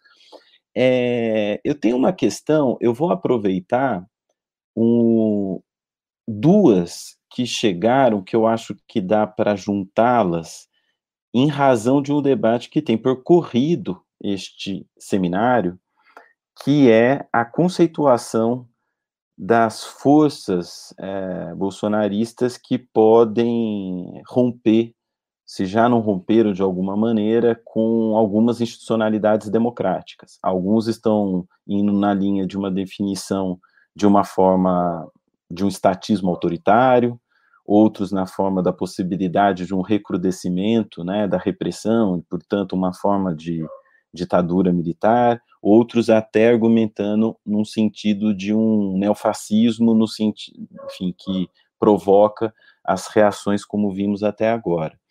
Nesse debate todo, né, a gente teve aqui duas ou três sessões que tocaram nesse ponto: autoritarismo, fascismo, estatismo autoritário, perigos de ditadura. É, um dos pontos sempre colocados é a, uma ausência de um partido que fosse organizado nacionalmente aos moldes do que foi um partido fascista no fascismo histórico no século XX. E muitos argumentam que esta noção de partido teria sido substituída por esse tipo de mobilização que existe nas redes sociais.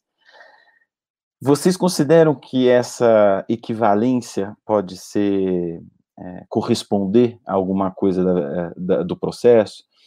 E eu junto com a pergunta que foi feita aqui, é, salvo engano, pelo Guilherme, que ele diz o seguinte: é, é, ele, ele direciona para a Letícia, mas acho que ambos podem reagir.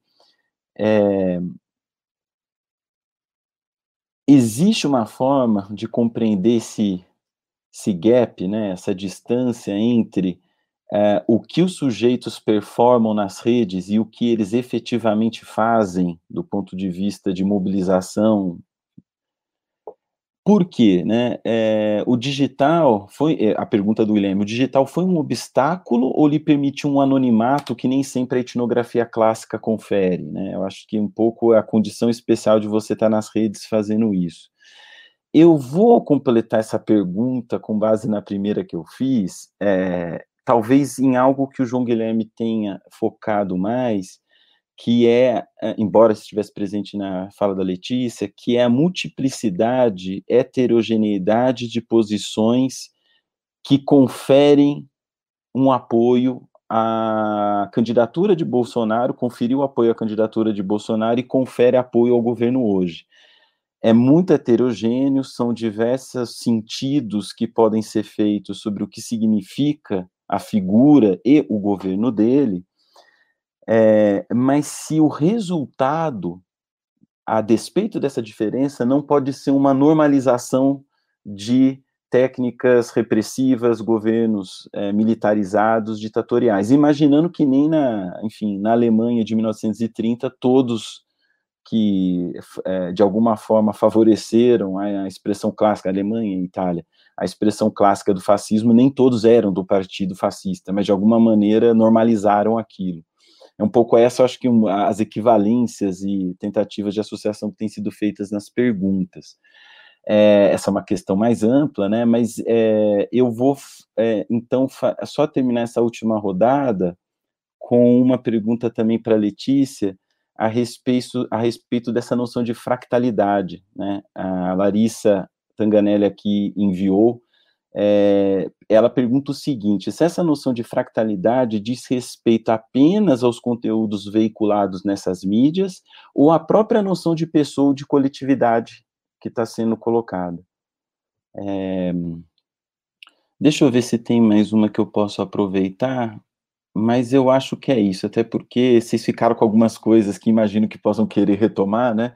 Então vou dar um tempo para que façam isso tranquilos e a gente tenha uma, um, um, um último bloco de fechamento. Eu vou avisá-los quando passar cinco minutos, tá? Para a gente conseguir. Eu sei que é bastante coisa, mas cinco, sete minutos. É, João, podemos inverter então, como a gente está fazendo? Podemos sim. Podemos sim, sem problema. É, foi bom porque passa pelo que eu queria trazer aqui, um dos pontos que eu não entrei muito, né? É, sobre isso de, bom, as redes sociais podem substituir uma estrutura, uma estrutura partidária ou qualquer tipo de estrutura. Primeiro a gente tem que ver qual rede social a gente está falando. No caso do WhatsApp, essa estrutura de grupos interconectados, ela é muito volátil, muito volátil. Por quê? Porque ela tem esse caráter, como eu falei, muito operacional. Então, quando acabou a eleição, vários grupos que tinha gente falando sobre eleição se desfizeram, as pessoas saíram desses grupos. E aí, quando a pessoa sai do grupo, você não perde só a pessoa, você perde a interconexão. É, então, como eu estava falando, você tem uma, uma volatilidade grande, os grupos perdem pessoas, né? não perdem só pessoas, mas conexões com o que está fora, e aí isso é renovado por outro tipo de grupo, grupo de apoio ao mandato. Quando o Moro é atacado, você faz o grupo de defesa do Moro. Quando acaba o ataque, o grupo desfaz. Quando o Moro trai o Bolsonaro, alguns grupos pró-Bolsonaro viram grupos pró-Moro e outros grupos contra o Moro. Então, existe uma, uma, uma dinâmica muito volátil, que já é esperada de redes policêntricas, né? Porque como você não tem autoridade central, você tem várias autoridades competindo ali e elas são muito contextuais, conjunturais, aliás.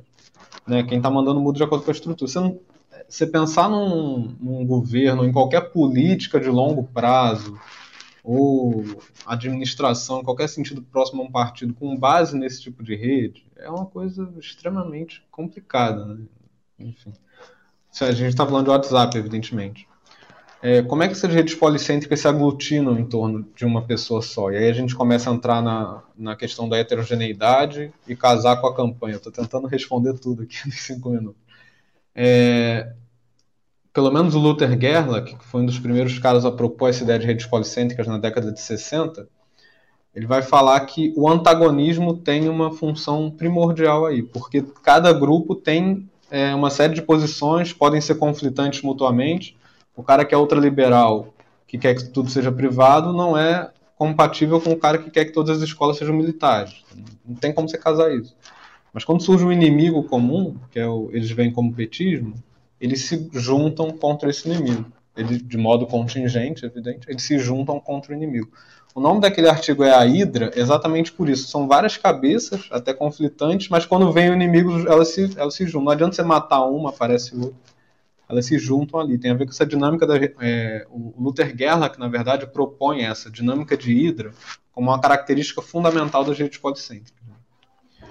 Então, eu acho que a gente reconhece essa heterogeneidade, né, que muitas vezes parece é, juntar grupos incompatíveis, mas como o petismo é uma ideia muito elástica, o militar fala petismo e está se referindo ao que ele chama de terrorista. O ultraliberal fala petismo e está falando de estatismo e de, sei lá, má gestão da economia. O cara lava-jatista fala petismo, está falando de corrupção. Como cada um deles atribui um sentido diferente ao que é o petismo, o antipetismo passa a ser uma coisa que pode aglutinar esses grupos todos um, em torno de um projeto único, de um projeto só. Faz com que eles possam agir. Mas, como eu falei antes, essa união e a própria existência desses vários grupos, ela é muito volátil. Ela não é uma coisa estável, não é uma coisa, uma estrutura com a qual você pode contar. É, é uma lógica muito diferente, eu acho. Qualquer lógica offline que nessa, na velocidade que ocorre, né, que a gente tenha visto antes. Sobre a questão do observador é, e, e, como isso impacta no estudo, quando a gente faz análise macro, a gente não necessariamente tem que ficar vendo o que está rolando dentro do, do grupo. Né? Tanto o reconhecimento de centralidade quanto reconhecimento de nicho pelo algoritmo de modularidade é uma coisa é, que, a, que acontece no macro, né? Você olha a rede de fora. E aí, quando você identifica uma informação falsa, você acompanha o caminho dela nas redes, mas sem ter que ficar lendo o que as pessoas falaram nessas mesmas redes. Né? Isso foi uma postura que a gente adotou para evitar aquela questão de enfim, estar lendo coisas que estão nos grupos, por mais que sejam grupos abertos, é, por aí vai. Ficou. Teve uma pergunta que agora eu, eu acho que eu perdi um pouco a pergunta. Qual pergunta está faltando, sabe? Na, na verdade, eu fiz uma para vocês dois, mas eu acho que a, a aquela que foi conjunta você respondeu é, que, a respeito do partido, né? É, eu, eu, acho que exa apenas para você depois eu não fiz. Tá ótimo, então. Acho que é isso. Mas eu volto aqui com outras para o fechamento. Pode deixar. Letícia, por favor, então. Uhum. É, obrigada pelas perguntas, são bem importantes. Assim, não deu muito tempo de desenvolver, mas quem leu os artigos ou me viu falando em alguma outra ocasião que tinha mais tempo, assim, é, essa questão da base, né? Porque o que eu descrevi como populismo digital foi um mecanismo para expandir base, exatamente do jeito que o, que o João estava falando aí, no sentido do que o Laclau também define o populismo como uma construção de equivalência entre particularidades contra um inimigo comum. Então, num contexto eleitoral, você tem esse inimigo comum não só muito claro, como incorporado numa pessoa, que era o Fernando Haddad, né? Mesmo no primeiro turno, né? Já tinha essa dinâmica. Tanto que a gente teve uma dinâmica de votação de segundo turno já no primeiro turno, com voto útil e tudo aquilo. Então, quando o Bolsonaro foi eleito, foi bem interessante, assim, porque a sensação nos grupos que eu estava foi de alívio, sabe? Foi tipo assim, nossa, salvamos o Brasil, o Brasil não caiu para a mão do PT, nossas crianças não vão ser sexualizadas pelo John Willis e toda aquela fantasia que foi, que foi construída ali durante aquele tempo. E para mim foi um alívio, porque, gente, era tão intensiva a interação naqueles grupos que eu ficava me pensando justamente, gente, quando o Bolsonaro ganhar o governo dele começar, o que, que vai acontecer? Porque ninguém aguenta viver nesse nível de intensidade de engajamento nesse WhatsApp. E efetivamente foi o que aconteceu praticamente todos os grupos que, que eu participava acabaram desaparecendo, seja porque a entropia como, tomou conta, começou a entrar pornografia e, e vídeo de violência explícita e não tinha mais moderação, os grupos sumiram. Ficou só um, que é um que eu tô até hoje, mas esse ficou porque é o grupo de uma cidade no interior da Bahia, então as pessoas meio que se conhecem, mas todos os outros foram ah, desfeitos. Então, o que, que eu percebo que aconteceu quando essa, essa espécie de paradoxo de um líder populista muito radical, muito anti-establishment, que vira governo? Né? Porque o populista, quando ele vira governo, ele tem que se rotinizar. Então, a, a dinâmica tem que mudar. Foi o que o Vargas, por exemplo, fez, o Peron, todos esses clássicos. O Bolsonaro não fez isso. Ele não está tentando negociar e conversar. Ele continuou com a mesma dinâmica. E o que, que isso virou? E aí eu refiro vocês para uma análise do Carlos Afonso, que é mais conhecido como Luciano Ayan. Sim, eu sei quem ele é, eu sei que ele era da direita, que ele, né, é, é, mas a análise dele é muito boa, e justamente porque ele tem esse olhar de insider, a análise dele é interessante. Ele começou a ver essa mecânica como uma mecânica de seita, de purgação, e ele usa as teorias de seita para pensar o Bolsonaro no poder. E é muito interessante que é como se fosse a mecânica populista, só que virada para dentro. Porque aí o inimigo não é mais o inimigo externo, o inimigo passa a ser o inimigo interno, que são esses traidores, entre aspas. Então você foi diminuindo a base. Tanto que eu nem falo mais bolsonarismo, eu falo bolsolavismo, que é o, o termo que o Carlos Afonso usa. Porque você foi depurando a ponto de só estar tá agora no governo, além dos militares e dos guedistas, que tem meio que uma agenda própria, mas, enfim, tá, tá mais perto daquele núcleo, as pessoas que estão efetivamente embaixo do Bolsonaro, que realmente seguem o líder né? Todo o resto saiu, Mandetta saiu, Moro saiu, até Regina Duarte saiu, né? Só quem está ali é quem ou coaduna com, com ou está logo abaixo do líder mesmo, como o Weintraub, né? Ou coaduna com aquilo ah, de alguma forma. Então aí realmente entra a questão do, do autoritarismo, né? Porque essa dinâmica acabou se tornando autoritária e efetivamente populistas, né? Quando chegam ao poder, eles acabam tendendo a uma dinâmica mais autoritária, seja mais de ruptura como Bolsonaro, seja uma de rotinização né, da sua autoridade, como no caso dos populistas que acabam virando ditaduras, enfim, ficando mais tempo do que deve no poder. Agora, eu não vou entrar muito nisso aqui, mas eu acho que tem algo que também é da própria estrutura da digitalização hoje que está levando à promoção desse tipo de política, na medida em que eles rompem né, a digitalização rompe, desestrutura, desestabiliza o componente político do sistema de peritos, é, que é justamente a democracia representativa, né, e, e ou seja, tem um desafio colocado aí para a própria questão de, de como está lidando com isso daqui para frente, porque não é à toa que o Bolsonaro ataca o STF e ataca o Congresso, ele não quer dividir poder, né, ou seja, é, eu vou finalizar aqui falando de um, porque essa conversa pode ir longe, mas enfim, o modo como a Chantal Mouffe, que é a, a parceira viúva do Laclau, um, conceitualiza isso, né? O populismo ele é um polo da democracia moderna, o outro polo é o institucional, liberal, dos direitos individuais, da divisão dos poderes. Tipicamente, momentos de política populista muito acentuadas, eles têm como contrapartida o enfraquecimento do polo institucional. Então, não é à toa que o Bolsonaro tensiona com os outros poderes, porque ele está, de certa forma, ele está cumprindo o que ele prometeu na campanha. Né? Ele está tensionando e ele está reformulando o modo como seus seguidores entendem democracia, porque se você for ver do ponto de vista deles, os democratas são eles, não são os, os, os, antifascistas são os fascistas. Por quê? Porque a ideia de democracia deles é outra. A ideia de democracia deles é a vontade do povo incorporada no líder. Né, que é só esse polo populista que a Chantal Mouffe fala, o polo da, da, divisão dos poderes, do equilíbrio, da proteção das garantias e direitos individuais das minorias, é, não está mais no escopo e na definição de democracia deles. É isso tem a ver com educação política no Brasil, o fato de que, lembra da Anitta, né? Não sabe como é que funciona a divisão dos três poderes, isso não é ensinado às pessoas. Então, a imagem mais intuitiva de democracia que as pessoas têm é essa do Bolsonaro. A gente quer que ele mude o Brasil, a gente elegeu eles, o sistema não está deixando, então a gente vai ter que ir para a ruptura. Né? Então, é isso é algo que, e que de certa forma, né, a digitalização, esse tipo de mídia permite. É um pouco o que aconteceu ali no século XVI com, com a invenção da prensa e o Lutero, né?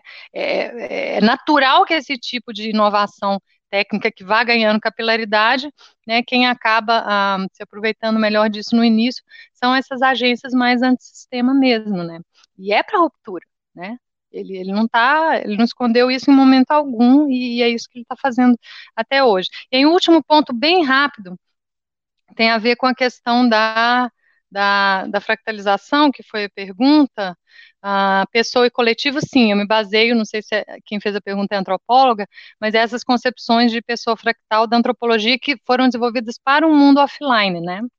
Mas é porque a, o digital, a digitalização ela só intensifica processos que já existem no mundo não digital, digamos assim, né? E a fractalização da, das identidades, né, é uma delas.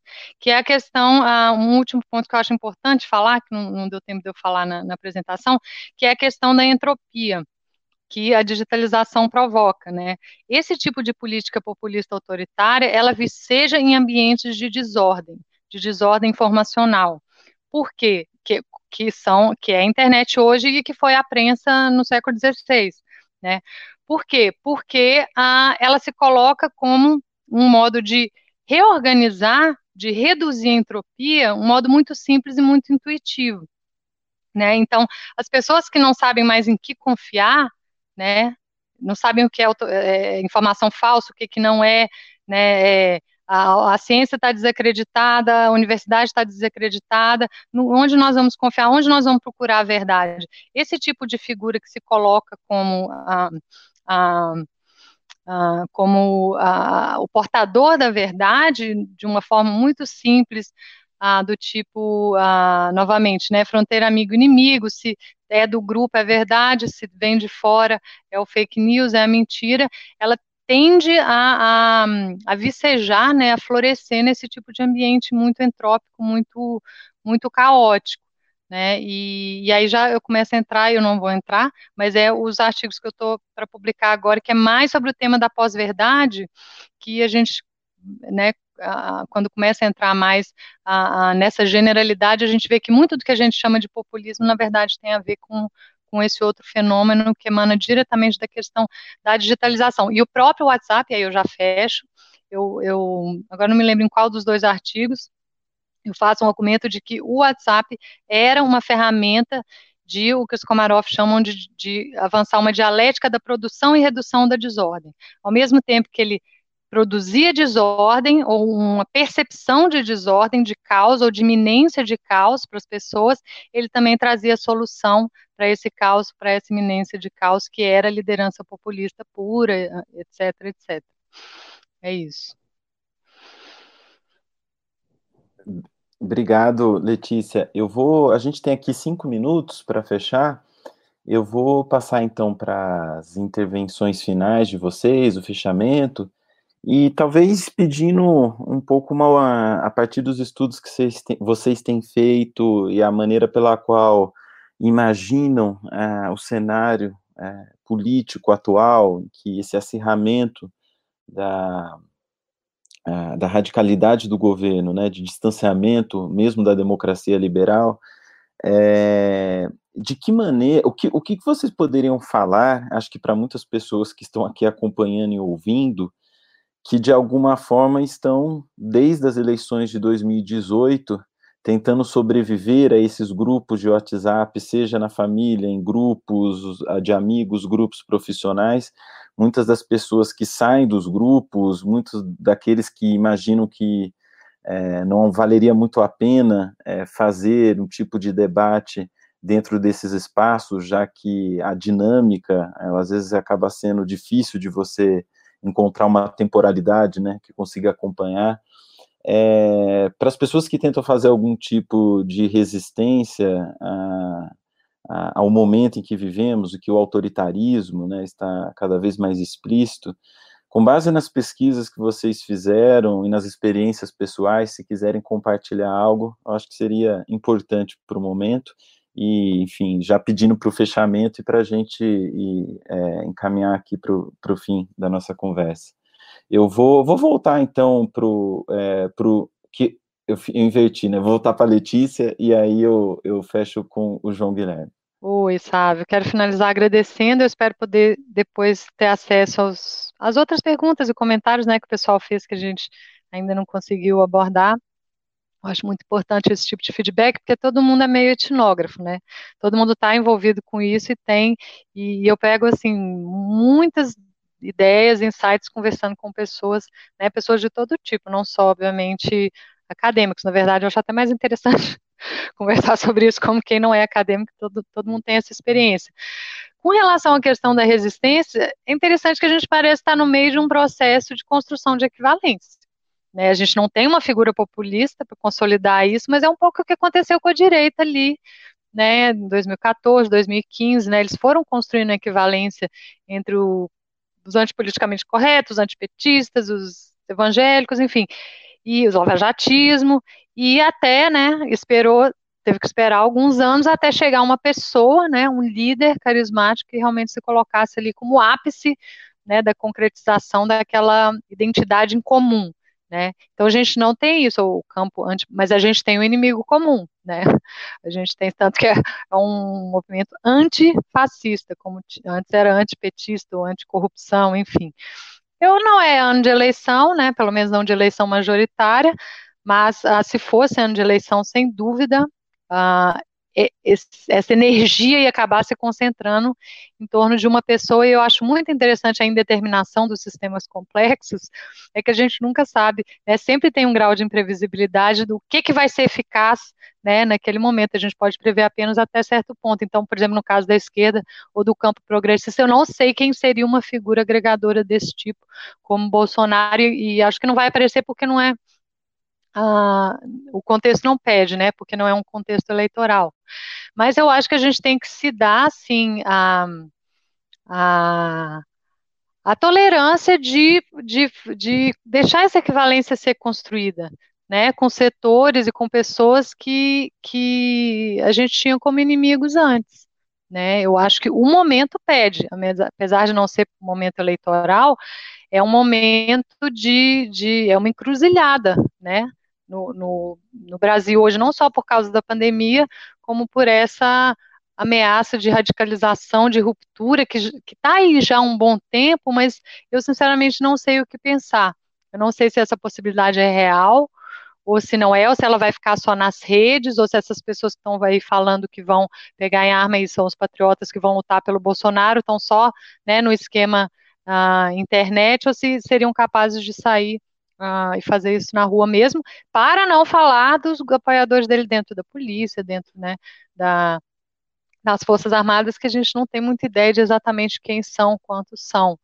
Então, eu acho que a gente tem que se permitir essa articulação e pensar nas diferenças depois, realmente eu concordo com quem está avançando isso, e mais ainda, eu acho que mais no médio prazo a gente tem que ser um pouco mais estratégico, inteligente, para pensar a renovação da esquerda dentro de uh, padrões e, e, e gramáticas totalmente novas, ou bem novas, né, porque essa esquerda que foi forjada nos sindicatos, nas SEBs, importantíssimo, e tem nomes aí que a gente super respeita, mas o contexto mudou demais né? E quem está melhor, conversando melhor com esse contexto social, político, econômico hoje no Brasil, ah, é a nova direita. Né? Ela é maior que o Bolsonaro e ela tem chance de continuar sendo uma força política ah, protagonista, mesmo que o Bolsonaro saia ou caia. Então, isso que vocês estão fazendo aqui, eu acho importante, a gente está dialogando, a gente está trocando, mas vamos continuar, porque quando a gente está por baixo, né, a antropologia mostra muito isso, né? A história da ciência também, é quando a gente está por baixo que a gente tem a oportunidade de estar tá se renovando e se, se rearticulando, né? Então é isso, agradeço de novo, um, né, um abraço para o João Guilherme, para o Sávio e para todo mundo que está ouvindo a gente.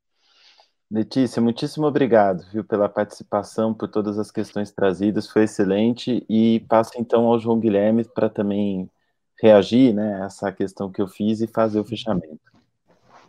Claro.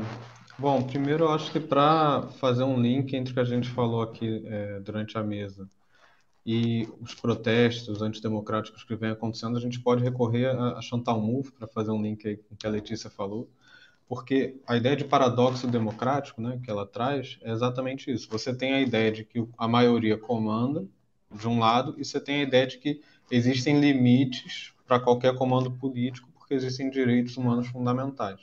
A tensão entre esses dois é o que ela chama de paradoxo democrático. Se a gente for ver vários pontos desses radicais bolsonaristas, eles operam nessa tensão. O que, que eles atacam? As instâncias de justiça que garantem direitos humanos, seja relacionado à sexualidade, seja relacionado a qualquer outro ponto, o, os pontos de apoio das minorias. Então, eles atacam aquilo que faz com que o poder da maioria, de uma maioria percebida, porque eles não são maioria, né? vale lembrar que o resultado eleitoral poderia ter sido diferente se os brancos e nulos tivessem ido para outro lado, é, eles se percebem como maioria e tudo que freia o poder dessa maioria é um indício de que eles chamam de fascismo, porque não está deixando a maioria governar. Então, esse é um ponto muito interessante, né? Os ataques deles à Constituição, isso já estava dado em 2018, a gente já via isso em 2018. Mas é, é interessante notar também que a Chantal Mouffe diferencia entre antagonismo e agonismo, ou seja, a construção da identidade política, ela sempre vai carregar uma dose de oposição de ter que escolher entre duas coisas que não são conciliáveis em alguma medida, né? É, mas isso não quer dizer que você vai aniquilar o outro lado. Quando você respeita a possibilidade do, do outro lado com o qual você está se opondo, ao qual você está se opondo, participar do processo político e respeita o resultado, você está numa dinâmica de oposição que é agonista. Né? O antagonismo ele vem quando você quer aniquilar o outro lado, você não reconhece a legitimidade dele. E é isso que a gente está vendo. É, eles não estão falando só que pensam diferente do que eles chamam de petistas ou quer que seja. Eles estão falando que esses grupos têm que ser aniquilados e que aquilo que impede que eles sejam aniquilados tem que entrar no bolo e ser atacado junto. Então, esse é um ponto é, muito importante. Porque o que dá base para eles fazerem isso, as autoridades que eles usam para justificar isso, já que eles não reconhecem o sistema de peritos, já que eles não reconhecem as outras autoridades, elas estão em algum lugar. E aí que as análises do YouTube têm sido bem elucidativas. Você tem canais ali de longa data, com um milhão, às vezes mais de um milhão de, de, de pessoas inscritas, com alcance de, milhões de visualização, produzindo sistematicamente esse tipo de conteúdo. Não é por acaso que, que o que eles chamam de pensadores, a maior parte das referências dele tenham vindo de lá. Não é por acaso que nas entrevistas, em profundidade, a formação intelectual é, dessa nova direita, vamos chamar assim, ela passa pelo YouTube, quase univocamente. Não é por acaso que quando o YouTube fala que vai mudar o algoritmo para começar a combater alguns tipos de, de, de atenção esse, em informações falsas de pouca qualidade, essas pessoas se mobilizam imediatamente. Você vê toda a rede de YouTubers de direita mobilizados quanto a isso. YouTube ainda é pouco estudado. E o que é pouco estudado é pouco quantificado, é, acaba não sendo considerado um problema porque não é nem reconhecido. É o que aconteceu com o WhatsApp em 2018, era um problema que não era reconhecido, não era. Então, eu acho que hoje é urgente a gente entender o WhatsApp, mas entender que ele é muitas vezes um meio para divulgar coisas que estão em outros lugares. Ele não faz sentido em si mesmo nem sozinho. Então, quando a gente vê 2018 vários estudos, Vitor Chagas, eu vi isso também, a Isabelle Mitoso viu isso, todo mundo viu que o WhatsApp está funcionando muito como uma distribuição de links para o YouTube, como um canalizador de acesso para alguns canais do YouTube. Quando a gente vai ver informação falsa sobre o coronavírus, a gente acha um processo semelhante também. Então, talvez uma das coisas que a gente pode tirar daqui é isso. Deem uma vasculhada no YouTube, procurem, porque isso exige análise qualitativa, isso exige expertise que certamente é, vão além das análises mais exatas e tal é preciso que as humanidades entrem nessa análise pesadamente e é um canal que ainda tem sido muito ignorado que pode elucidar um pouco o que está acontecendo agora. No país, eu acho que é isso. Muito obrigado por esse espaço. Peço perdão pelos segundos de apagão que aconteceram aqui e ali e estamos aí para os próximos debates. Imagina, João, foi ótimo. Agradeço muito aí por você ter trazido é, a aquilo tudo que, enfim, tem pesquisado já há muito tempo e você então e a Letícia, nosso agradecimento, agradeço também a quem nos ajudou aqui na realização dessa sessão, Ricardo Ciodin, Valério Paiva, o Zé Maria Otávio e a Camila Rocha, que ficou aqui nos ajudando na moderação das perguntas.